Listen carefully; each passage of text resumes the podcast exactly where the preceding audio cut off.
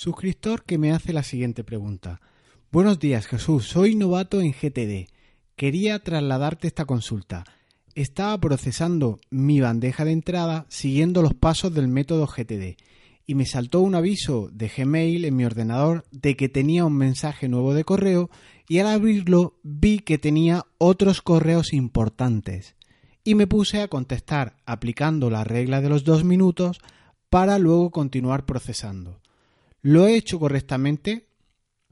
Ahora te cuento más. Para el que no me conozca, te habla Jesús Betmar del podcast de Ser Productivo en tu día a día, en el que trabajamos sobre productividad en general y GTD en particular, entre otras muchas herramientas, y donde nos focalizamos, o al menos lo intentamos, en aumentar nuestro ADN productivo. Así que vamos con ello.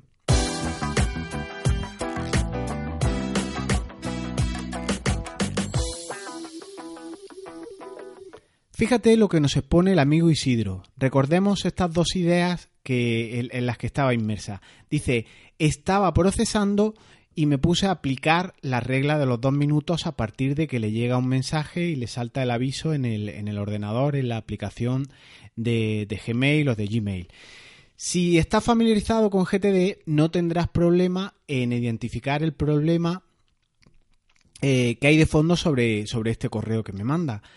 El procesar tu bandeja de entrada en la metodología GTD es la acción de coger el esquema que propone el propio método y convertir esa idea, ese proyecto, esa tarea que capturaste en su día al vuelo de una manera rápida, sin forma, lo que vas a hacer es transformarla ahora en algo ya más mm, concreto, más definido y en donde organizas acciones, proyectos, contextualizas con una serie de etiquetas para trabajar en base a unas listas que en teoría son muy simples y en base a unas circunstancias que hacen que puedas elegir la tarea a realizar de manera más adecuada acorde al momento en el que te encuentras. En fin, ahora os pongo un ejemplo para que se vea más claro de lo que hablo. Siempre me encanta poner eh, este, que es el siguiente, y es el de grabar un podcast. Yo eh, para grabar un podcast necesito el ordenador, obviamente yo podría listar mis acciones a realizar con mi ordenador y saldría, por ejemplo, grabar un episodio del podcast. Pero esto hoy en día, eh, cuando tú listes por, por esa lista de tareas que puedes hacer con el ordenador, cada vez más incluso nuestro ocio está asociado al ordenador. Entonces, en esa lista de tareas a realizar con tu ordenador pueden aparecer varias tareas, cientos o incluso miles si, si eres un ejecutivo o tienes eh, proyectos o muchas tareas que realizar en tu día a día, en tu gestión, en tu empresa, pues puedes encontrarte que te salgan cientos de ítems y, por qué no, miles. Pero es que si vas afinando tus listas, igual grabar un podcast, como el ejemplo que te pongo, solo lo puedes hacer con el Mac porque lo tienes en casa y es donde tienes el micrófono o tienes un entorno adecuado para ponerte a grabar eh, este, este podcast, este episodio de audio. Pues yo puedo crear una lista mucho más depurada que, la anterior de ordenador y que sea, por ejemplo, ordenador Mac para filtrar las tareas versus aquellas que puedes hacer con cualquier ordenador, con cualquier PC. Incluso para rematar mucho más eh, esta lista o este afinado, grabar el episodio yo solo lo puedo hacer cuando las fieras no están matándose en el pasillo, cuando los niños no están en casa y no hay ruido. Por tanto, puedo depurar y crear una lista aún más concreta que me da una capacidad más de filtrado entre todas esas tareas que me pueden aparecer. Y es un contexto o una lista que se llame ordenador, Mac y silencio. Y es genial poder filtrar estas cuestiones.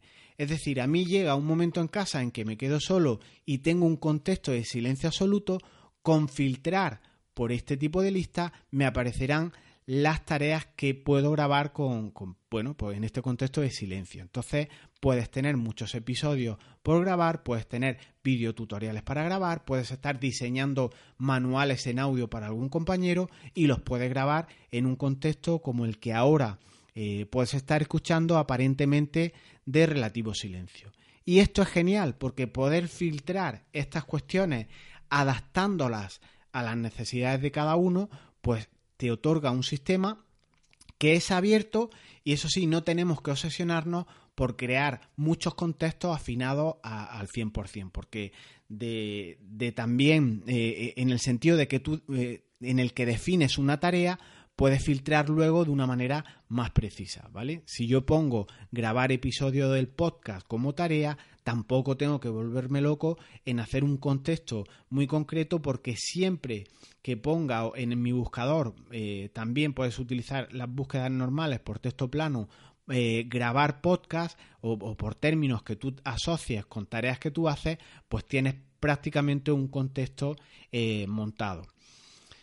GTD dispone de todo lo que vaya que todo lo que vaya saltando tu vida, eh, todo lo que sea digno de recordar, que implique de ti algún tipo de acción, lo anotes, lo captures, lo recopiles, como quieras llamarlo, en una especie de bandeja de entrada, de inbox, como quieras llamarlo igualmente. Entonces, cada cierto tiempo, esas bandejas debes procesarlas de principio a fin. Por lo que cuando uno se pone a procesar, lo hace de principio a fin, de en todos los elementos que integra sus, bandejas. Y quiere decir todos y de todas las bandejas. Por tanto, debes de tener un número limitado de bandejas para cuando te pongas a procesar, eh, depures, filtres, organices todos tus ítems. Es un proceso de filtrado, de depuración, de determinación en el que las cosas en principio están poco pensadas, están poco maduradas, porque capturaste al vuelo conforme te surgía algo y ahora a partir de procesarlo lo trabajas mucho más y lo conviertes en una o varias acciones o incluso en proyectos más o menos complejos. Por tanto, el método de GTD tiene cinco pasos. Te dejo en las notas del programa una captura de pantalla para que veas los pasos. Pero por si no quieres ni molestarte en ver los pasos que son, te los cito muy rápidamente. El paso primero es el recopilado o captura de todos los ítems que asaltan tu vida, que requieren tu atención o que requieren una acción por tu parte. Paso segundo, procesar o aclarar. Paso tercero, organizar. Paso cuarto, evaluar o reflexionar. Y paso quinto, hacer. En último lugar, como quinto paso, como te cuento, es el hacer. Aparece este paso en el que ya aquí sí es cuestión de ponerte manos a la obra y no en ese en, aplicar metodología para organizar tus tareas. Así que recapitulando sobre lo que nos preguntaba este suscriptor, decía básicamente que estaba procesando y se puso a contestar correos. Es decir, estás inmerso en el paso segundo que hemos visto que es procesar o aclarar. Es decir, justo después del paso primero del recopilado, teniendo por delante el propio paso segundo íntegramente por completar, el paso tercero íntegramente por completar y el paso cuarto por completar igualmente hasta llegar al paso quinto que también se debe realizar y es el hacer. Es decir, te pones a contestar correos, que es una tarea de hacer, saltándote todo el orden que propone el método te saltas el paso segundo íntegro y el resto saltando al quinto. ¿Y esto está bien o está mal? Pues yo no voy a jugar a nadie, pero muy ajustado al método no es. Y no lo está, como puedes imaginar, pues porque se salta la metodología propiamente.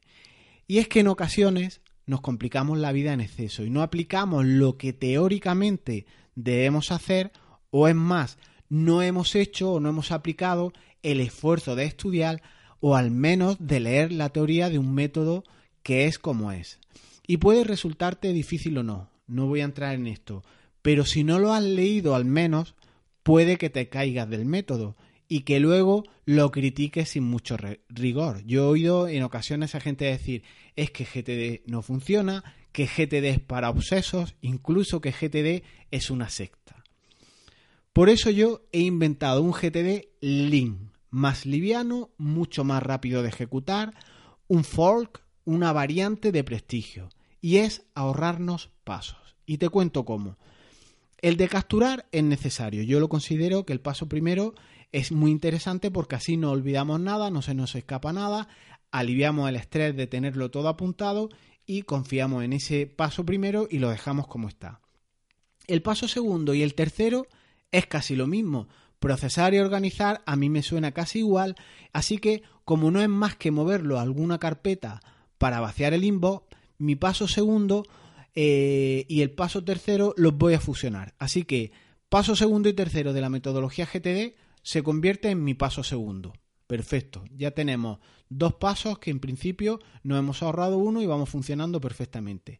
El paso 4 del método de Allen, evaluar o reflexionar, este lo eliminamos, no nos vamos a poner blanditos, no nos vamos a poner reflexivos como si estuviéramos meditando o haciendo yoga. Esto no interesa, no nos viene al caso. Así que, por último, dejamos como paso tercero el hacer.